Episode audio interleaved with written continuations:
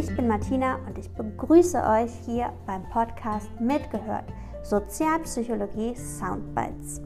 Heute geht es um das Thema Hilfeverhalten und was überhaupt dafür notwendig ist, damit wir einschreiten, wenn wir ein Ereignis bemerken, bei dem vielleicht Hilfe gebraucht wird.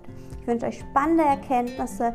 Empfehlt den Podcast gerne weiter, wenn er euch gefällt. Ich wäre euch sehr dankbar. Und jetzt viel Spaß!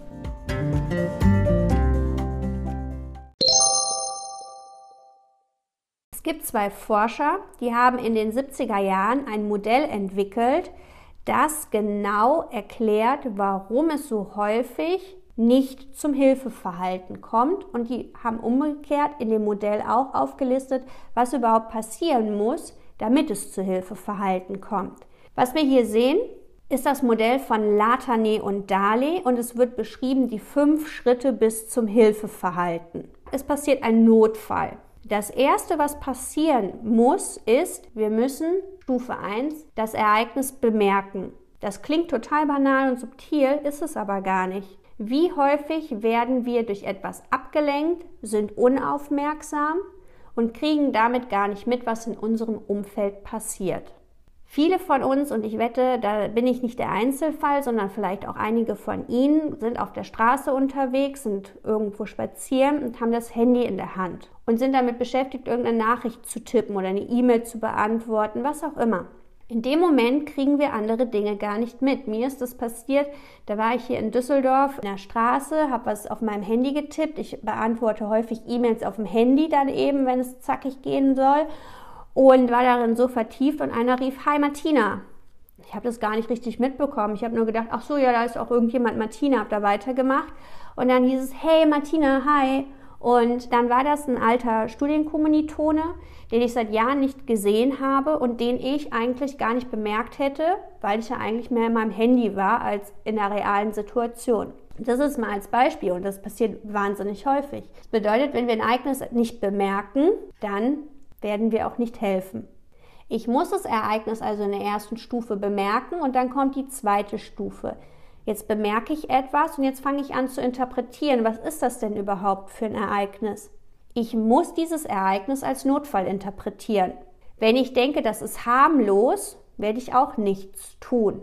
Das Ganze scheitert an der sogenannten pluralistischen Ignoranz. Das bedeutet, ich missinterpretiere das als etwas harmloses.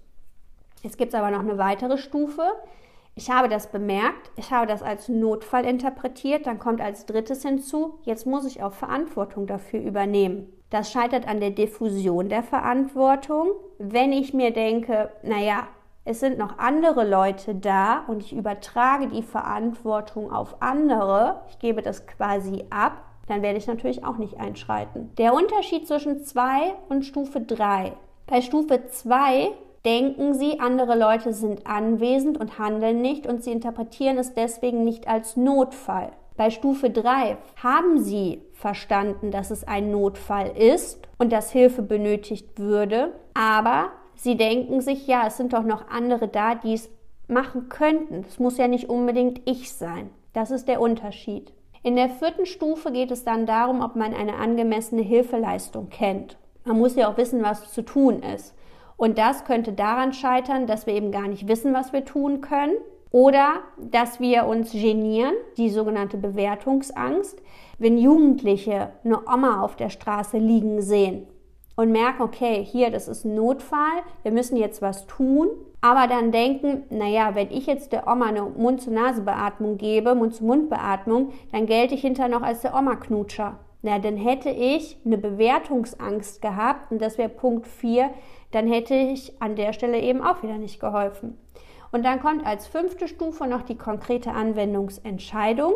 Da muss ich auch sagen, okay, wenn ich weiß, was zu tun ist, wenn ich die Verantwortung übernehmen will, wenn ich kapiert habe, es ist ein Notfall, wenn ich es bemerkt habe, dann fehlt noch so die letzte Nuance, dann mache ich es jetzt eben auch. Das kann wiederum daran scheitern, wenn wir das Gefühl haben, die Gefahr für uns selber könnte zu groß sein.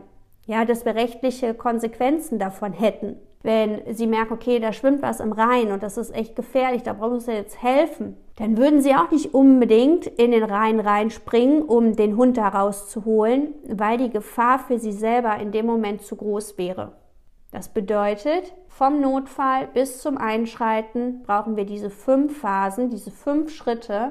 Und wenn es nur an einer Stufe scheitert, dann wird keine Intervention erfolgen, dann wird es zu keiner Hilfeleistung kommen. Und hier sehen wir nochmal zusammengefasst diese fünf Scheiterstufen. Nämlich, erste Scheiterstufe war die mangelnde Aufmerksamkeit. Wenn wir abgelenkt sind, wenn wir im Zeitstress sind, kriegen wir manches gar nicht mit. Zweite Scheiterstufe, die pluralistische Ignoranz. Irrtümlicherweise komme ich zu der Fehlinterpretation, dass es sich um einen Notfall handelt und wir missinterpretieren das, dass die Situation harmlos ist, insbesondere wenn andere dabei sind, die nicht reagieren. Dritte Stufe, Verantwortungsdiffusion. Ich bemerke, es ist ein Notfall, aber weil doch andere dabei sind, denke ich mir, sollen die das doch bitte machen? Vierte Stufe, Bewertungsangst. Und die fünfte Stufe ist die sogenannte Kosten-Nutzen-Abwägung. Nämlich, wenn die Kosten höher sind als der Nutzen, dann werde ich auch nicht helfen.